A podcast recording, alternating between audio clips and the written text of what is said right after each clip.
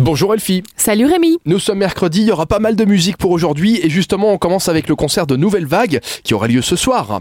À 19h30 à la Culture Fabrique ce soir, c'est pour les fans de Pink Martini, de Paris Combo, de Hooverphonic. C'est un collectif parisien qui est mené par Marc Colline et Olivier Libaud.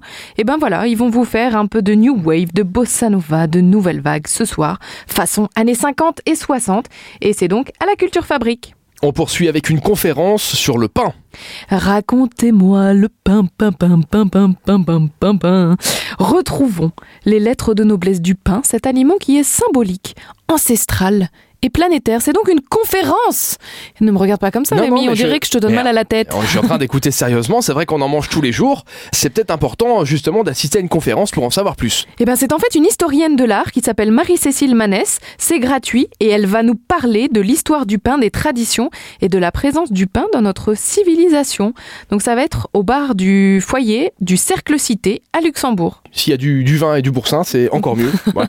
Le trio gagnant. On poursuit avec le concert de Mika. Take it easy. J'ai l'impression que t'es vachement chanson en ce moment. Eh toi, ouais. hein. Attention quand même. Mais hein. je serai là ce soir. Au concert de Mika Oui, D'accord. à la rocale. C'est à 19h, moi je sais pas, il n'y a pas grand chose à dire. Le concert de Bah, on le Mika, connaît. c'est l'extrême showman Mika qui sera de retour au Luxembourg pour une nouvelle performance contagieuse de power pop. Bon, et t'as une petite euh, anecdote à nous raconter concernant Mika, parce que tu le connais bien, je crois. Ouais, je le connais bien. Non, c'est juste que je l'aime bien.